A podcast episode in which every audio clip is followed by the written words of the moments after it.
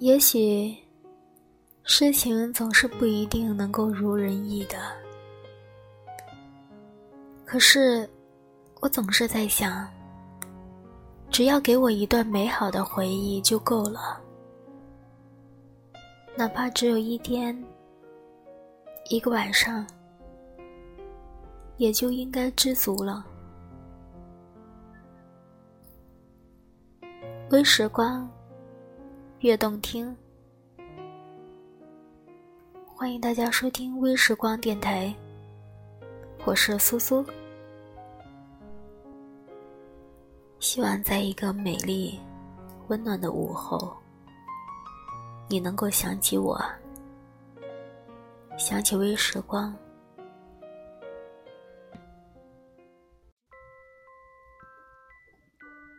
成长的痕迹。席慕容，很多愿望，我想要的，商昌都给了我。很快，或是很慢的，我都一一的接到了。而我对青春的美的渴望，虽然好像一直都没有得到，可是走着走着，回过头一看，好像。又都已经过去了。有几次，当时并没有能马上感觉到，可是也有很多次，我心里猛然的醒悟，原来这就是青春。那一个夏天，我快十八岁了，和大学的同学们到横贯公路上去写生，住在天祥。夏日的山绿得很逼人。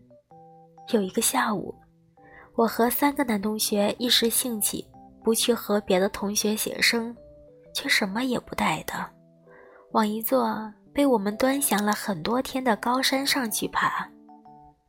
那是一座非常清秀的山，被众山环绕，隐隐然有一种王者的气质。而当我们经过一个多小时累人的攀爬，终于到了一处长满了芳草的斜坡时，天已经慢慢的暗下来了。面对着眼前起伏的峰峦，身后一片挺秀斜斜的绵延而过。风从下面的山谷里吹上来，我们惊讶的发现，在这高山上。在这长满了荒原的高草上，竟然四处盛开着洁白的百合花。而在那一刻，我的心里开始感觉到一种缓慢的痛苦，好像有声音在我耳旁，很冷酷地告诉我：“你只有这一刹那而已，在这以前，你没有料到你会有；在这之后，你会忘掉你曾经有。”百合花才是完完全全属于这里的，而你，你不过是一个过客而已，必须得走，必须得离开，不能像百合一样永远的在这一座山峦上生长、盛开。黄昏时的山峦有一种温柔又凄怆的美，而我心何所归属？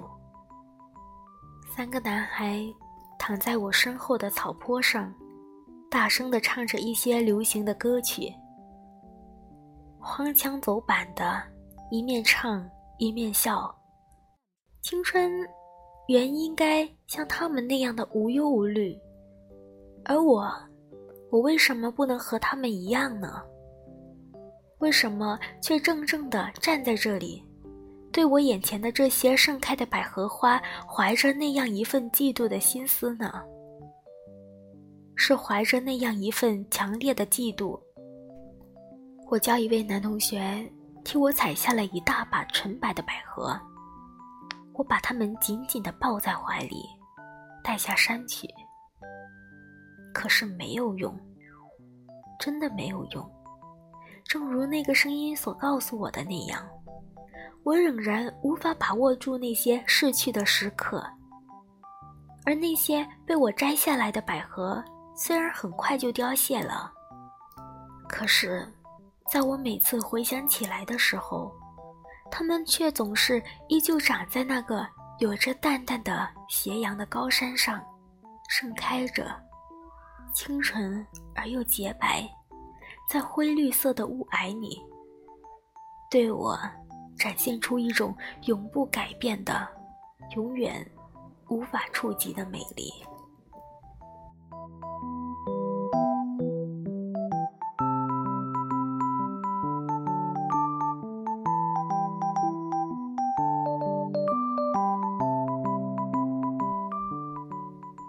因此，在那个晚上，当月亮照进那古老的山林里的时候，我必也曾深深的感动过罢了。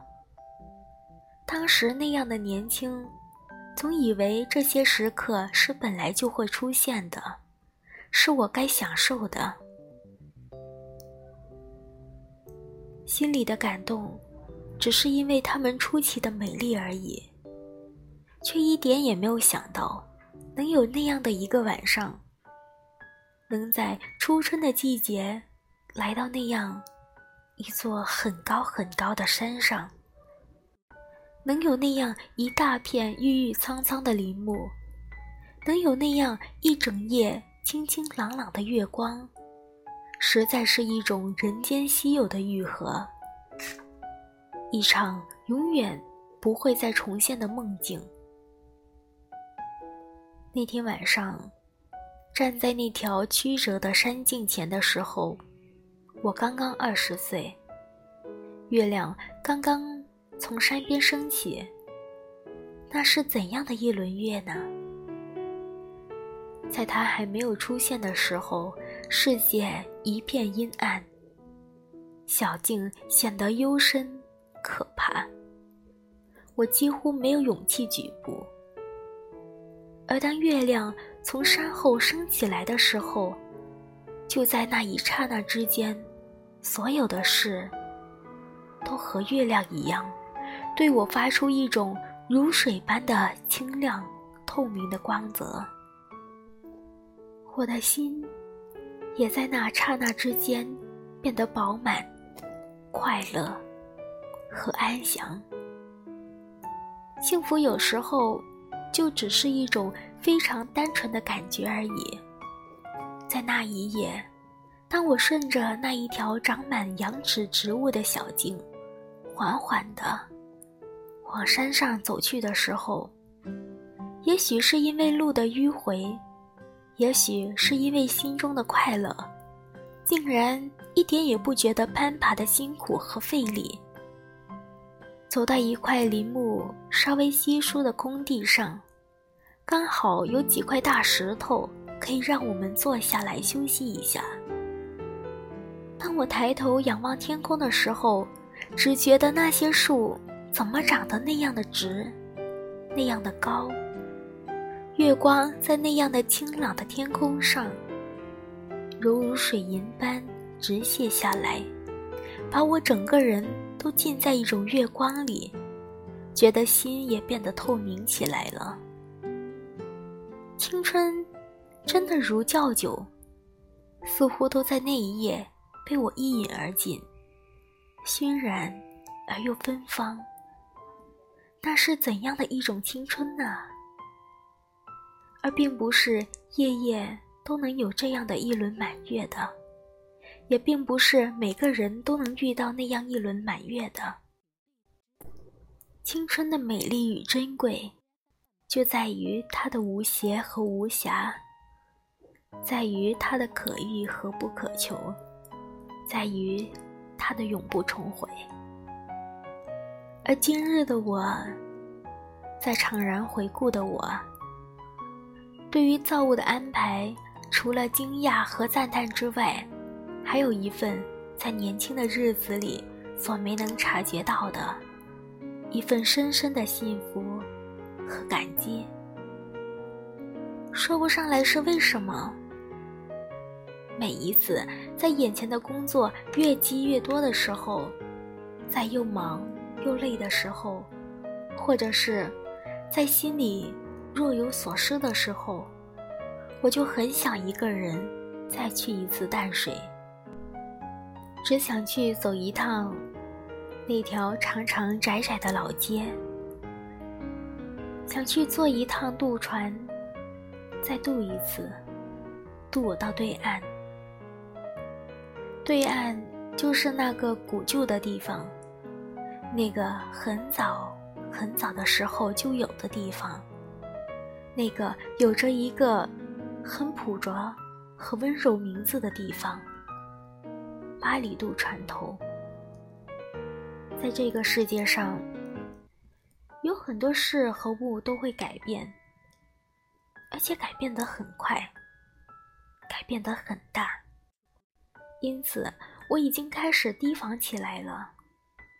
每次在碰到那样的时刻的时候，心里就早已经筑起了一座厚厚的墙，把最柔软的一处保护起来，竭力的让自己不要再受伤。几次之后，墙越筑越厚，在日子久了以后，竟然会忘了自己。在自己的心中，曾经有过一处不能触碰的弱点。可是，当有一次不能置信的一次，在面对着经过这么多年依然坚持着怎样也不肯改变，并且依然如年轻的时候对我微笑、爱怜地俯视着我的一座山峦的时候，我心中最柔软的一点。突然之间苏醒了，并且以惊人的速度迅速地膨胀起来。那是一个初冬的下午，好多年没有来了。在一个偶然的机缘之下，我坐上了渡船，心里本来应该是很烦躁的，因为要应付那么多陌生人，要说那么多客套的话。那样的勉强和不情愿。可是，当我走到了淡水港边，那个古旧的码头的时候，忽然之间觉得有什么东西似曾相识，有些什么非常安静的气氛进入了我的心中，使我的整个人也逐渐的安静下来。上了船以后，船。慢慢的往对岸过去，海风就一直吹着我的头发和衣裳。海鸟从船头掠过，我静静地凝视着对岸的观音山。那对我逼近的山色，忽而碧绿，忽而灰蓝，忽而淡紫，而每一种变化与每一种颜色。都似曾相识。是了，那就是一直萦绕在我心中的那种记忆和那种颜色，无法叙述，无法描绘，也无人能相信那种心事。还有，还有那在很年轻的时候就有的那种忧伤，隔了那么多年，重来过渡。忧伤竟然仍然在这里，在暮色苍茫的渡口前，在静静的俯视着我的山峦之间。忧伤竟然仍然在那里等待着我，而那一刹那，我心里最柔软的一部分终于被触痛了，伤口重新裂开，热血迸出，泪如泉涌。原来世间的一切都可以伤人，改变可以伤人，不变却也可以伤人。所有的一切都要怪那颗固执的、怎样也不肯忘记的心。原来，年轻的时候感觉到的那种不舍，那种对造物安排的无奈，在二十年后竟然又重新。而且非常强烈的来到心中。尽管周遭有些事物确实已经改变了，尽管有许多线索和痕迹都已经消失了，却仍然有些不变的见证，还坚持的存在着，那就是迎面而来、高高耸立的观音山，还有陡峭、狭窄、长长的延伸到海中的八里渡船头。从此，这一处就成了我一种隐秘，也因而变成了一种隐秘的安慰。每当我想逃离工作的时候，每当我心里觉得非常疲惫的时候，我就很想一个人再去一次淡水，想去走一趟那条长长窄窄的老街，想去再坐一趟渡船，再渡一次，渡我到对岸，渡我到对岸。